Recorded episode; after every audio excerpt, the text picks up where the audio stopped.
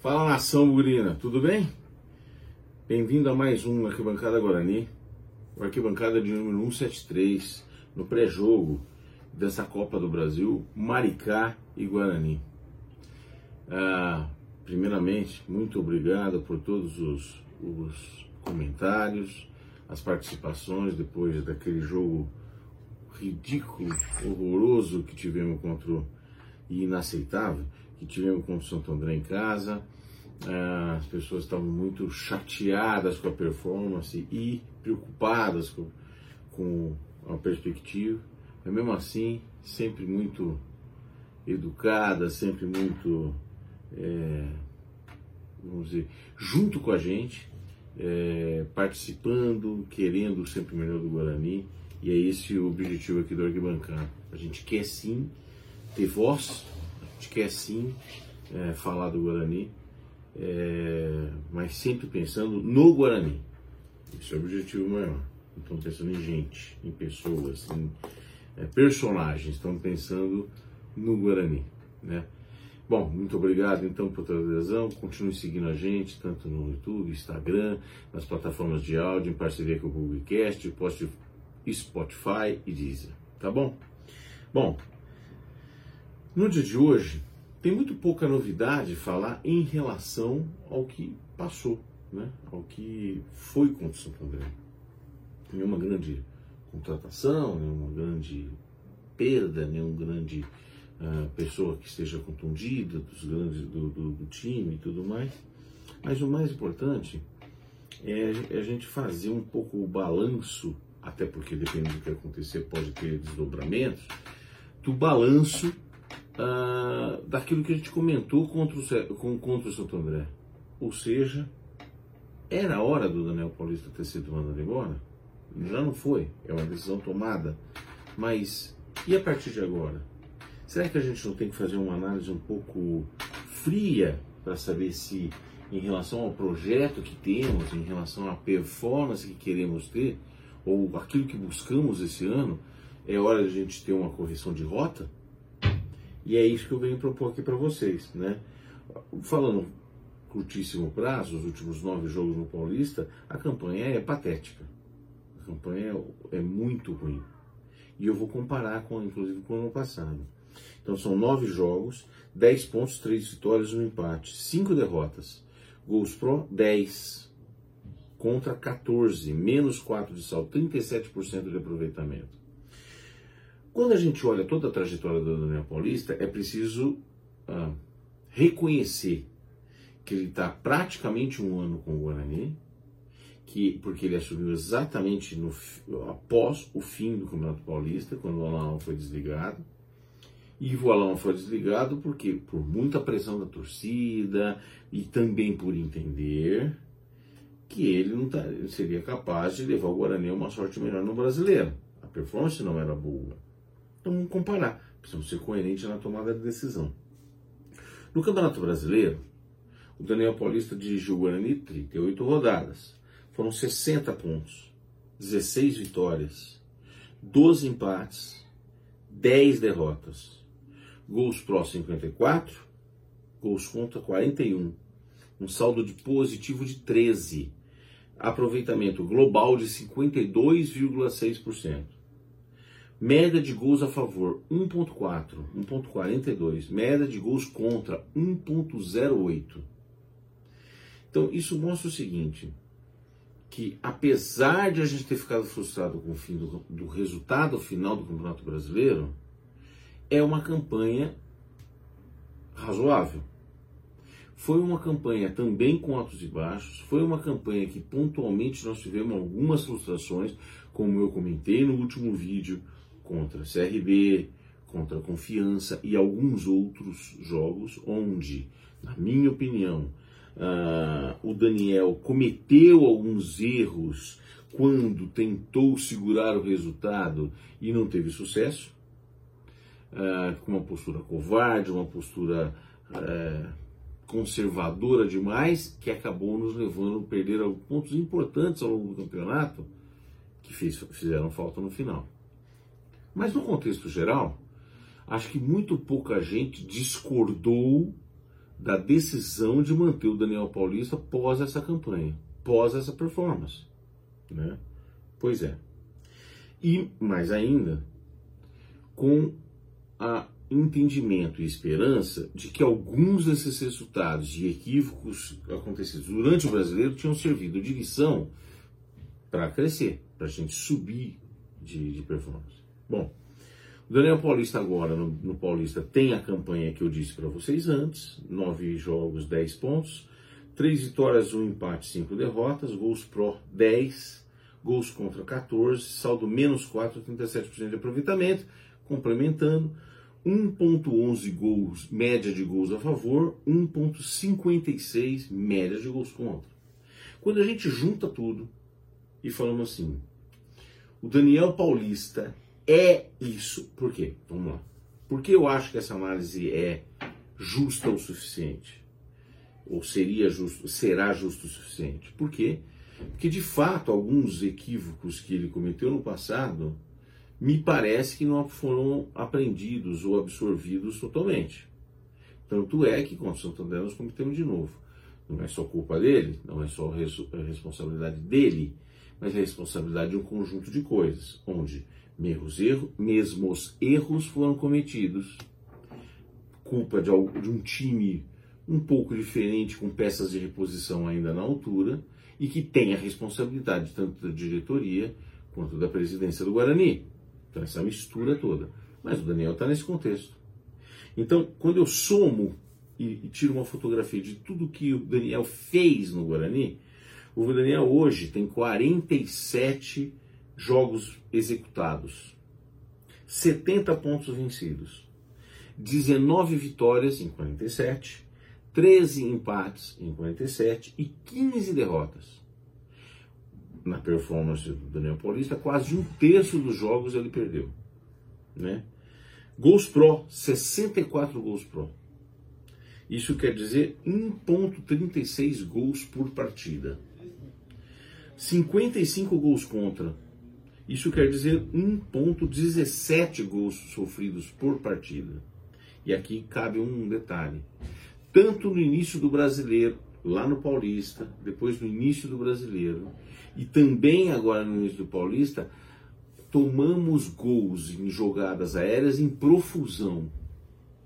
Detalhe, uh, quando o Thales começa a assumir a titularidade no Campeonato Brasileiro, a gente passa a melhorar a performance nas jogadas aéreas. Mais um detalhe, esse é um dos pontos um das peças que perdemos agora no final do ano.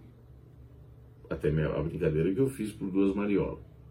Ontem eu vi ele jogando no Operário, o Operário empatou, se eu não me engano, ou deu uma surpresa no Atlético Paranaense. Uma surpresa, né? Acho que ganhou do Atlético Paranaense em Curitiba.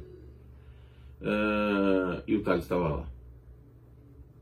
É, olha, é de se pensar muito a gente ter perdido ele. Mas enfim, vamos continuar. Uh, nós temos um saldo de 9 gols marcados em 47 jogos. Depois de 47, nós marcamos 9 gols a mais do que sofremos. É muito pouco. É muito pouco. Ou seja, esse time ele faz a conta. Entendeu? O time, a performance do Daniel Paulista é essa.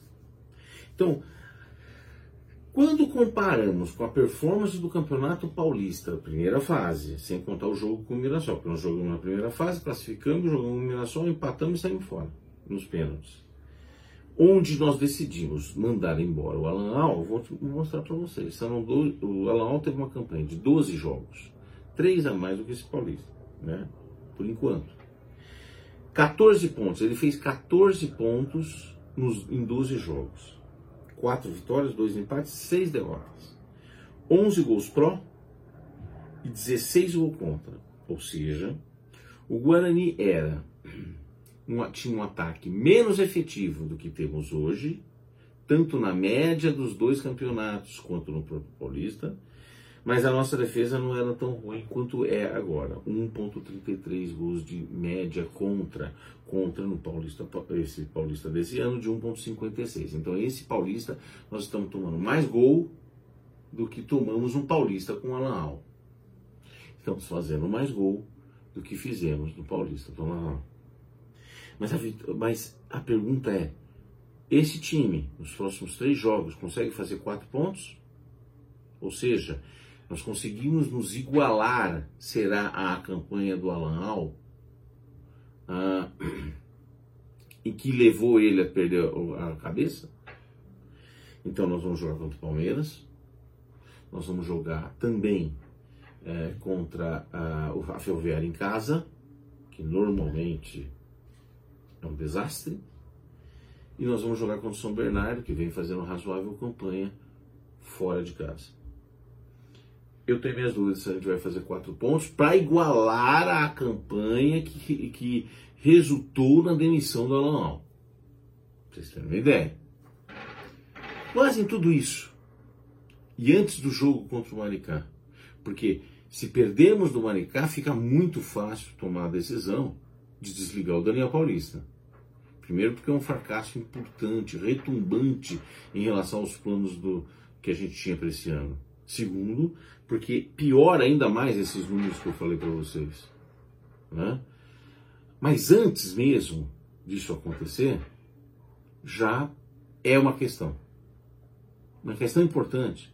E eu aí eu tenho opiniões pessoais. Se queremos uma performance melhor nesse ano para poder pleitear o acesso na Série B, já era o momento de ter desligado o Daniel. Em termos de performance, em termos de direção, a não ser que a gente ache que vai ter uma virada histórica. Mas nós não temos um time que performa melhor e nós não temos um técnico que aprendeu com as suas lições. Essa é a minha opinião. Bom, mas antes disso nós temos o jogo do Maricá, né? Nós precisamos, na verdade, não adianta ficar loucubrando, tem gente que ah, é melhor torcer para perder contra o Maricá, porque. Não, nós somos 750 mil reais que nós vamos perder se, se classificar. Então nós precisamos fazer classificar e depois tomar a decisão certa, independente de, ah, mas é que se ganha contra o Maricá ou empata contra o Maricá e classifica. Uh, mais uma vez, como no DEB, a gente esconde os defeitos e mantém o Daniel. Eu acho que não. Eu, oh, desculpa, eu acho que não deveria ser assim. Eu acho que nós temos que fazer a análise do, do performance que está tendo esse time. Né? Então, por conta disso, qual é a estratégia que eu utilizaria? Tem duas opções né, contra o Maricá.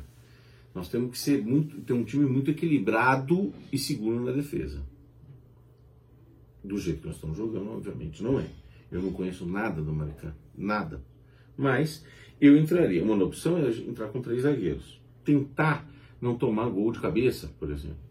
O goleiro não tem muito o que inventar. O Kozlinski, apesar de algumas falhas, eh, eu ainda acho que ele é melhor do que todos os outros goleiros nossos e sim melhor do que o ano passado. Então, ele é o melhor goleiro que nós temos, apesar de não ser perfeito. 30 Kozlinski, eu estou com o número da camisa aqui, mas o Kozlinski. Na lateral direito, o Diogo Matheus, que sim, também tem gente que fala: olha, a gente criticou o Lud, que ele falhou parecido mas ainda eu acho, reputo ele melhor que o Ludic.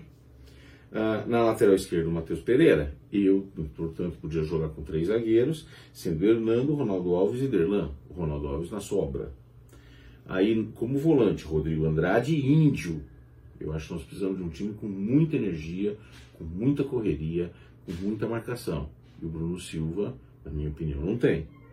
Depois o Giovanni Augusto, como meia de ligação, e na frente, como nós estamos segurando, e mais ainda, essa opção dos três zagueiros dá uma proteção maior nas laterais. Sabidamente, principalmente o Matheus Pereira não marca na lateral bem. Então precisamos proteger. Na frente eu tiraria o Iago para o desafogo e Lucão. Tá certo? A outra opção é jogarmos. Não, queremos jogar com dois zagueiros. Tudo bem, mas precisamos reforçar esse meio campo. Famosos três volantes. Então ficaria Kozlinski, Diogo Matheus, Ronaldo Alves Derlan, Matheus Pereira, Índio, Rodrigo Andrade Persson, Giovanni Augusto, e aí eu colocaria o Júlio César e o Lucão, porque o Júlio César, como nós não estamos com três zagueiros, nós vamos ter que proteger ou dar uma marcação maior do lado esquerdo, então, que é a função do Júlio César, uma das coisas que o Júlio César faz bem. Júlio César, Lucão. Temos outras opções, tem o Silas, que parece que voltou, mas não sei se tem condição de jogo. Nós temos Nicolas Careca, que é um, que é um bom jogador, talvez com segundo tempo, dependendo de como tiver o jogo e tudo mais. Ah, nós temos todos aqueles caras que a gente não sabe nem como é que joga.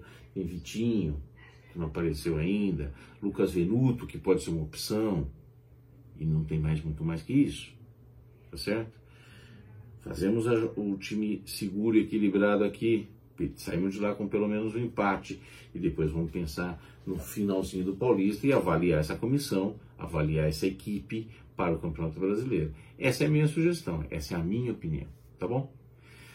Gente, vamos ver. Amanhã é um dia importante para a gente.